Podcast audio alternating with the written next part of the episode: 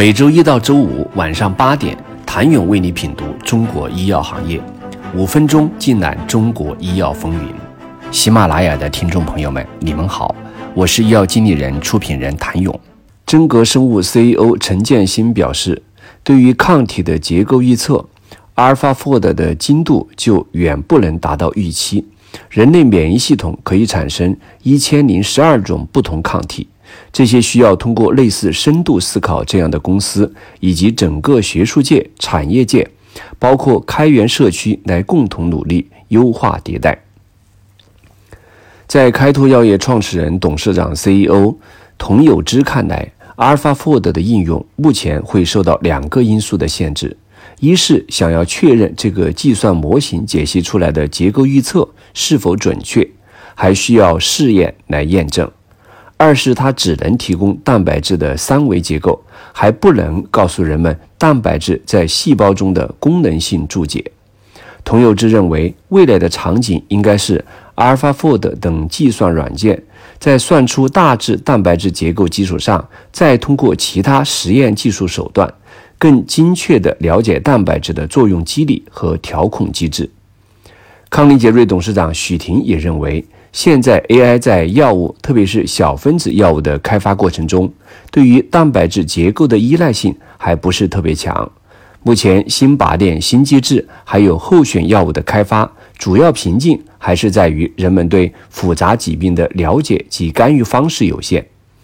此外，大量三维结构的运用所需的算力。以及对研发人员的要求都非常高，在未来五到十年内，或将会看到整个行业由此发生的深刻变化。许婷分析，AlphaFold 短期内对行业的推动主要体现在四个方面：一是由于蛋白质结构相对精准的预测，可以获得大量同源蛋白的结构信息，对于蛋白质结构功能的进化和深入理解提供很大帮助。二是可以在短时间内对于蛋白质突变做出结构模型，对于致病的突变可以找出或者快速定向筛选出小分子或者单抗药物。三是对于 AI 辅助的蛋白质的定向进化和合成生物学起到极大推动作用。四是对于蛋白质和抗体的全新设计提供指引，为 AI 辅助蛋白质设计提供基础和训练样本。在这个数据库和开源为基础，蛋白质结构预测会更加精准，特别是对于单个蛋白的结构解析。但是，传统的结构生物学，比如晶体颜色、冷冻电镜等，不会很快退出舞台，而是会演变进化到蛋白质修饰、复合物弱相互作用。新的技术也会出现，用来获得蛋白质在完成其功能的过程中的动态变化。建新原力 CEO 李玉林也表示，基于靶点结构的药物设计，在理论上是一项可行的举措，但在真实应用中取得的成功有限。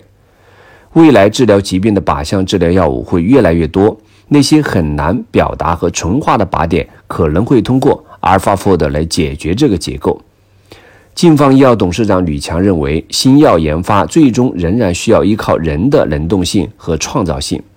人工智能深入药物设计领域，已大大提升研发效率和化合物成药性，但业界更期待重磅的跨界技术成果和真实世界数据，能证明 AI 标靶筛选及分子设计可以沟通早期发现和转化科学，甚至超越传统开发模式的疗效和安全性。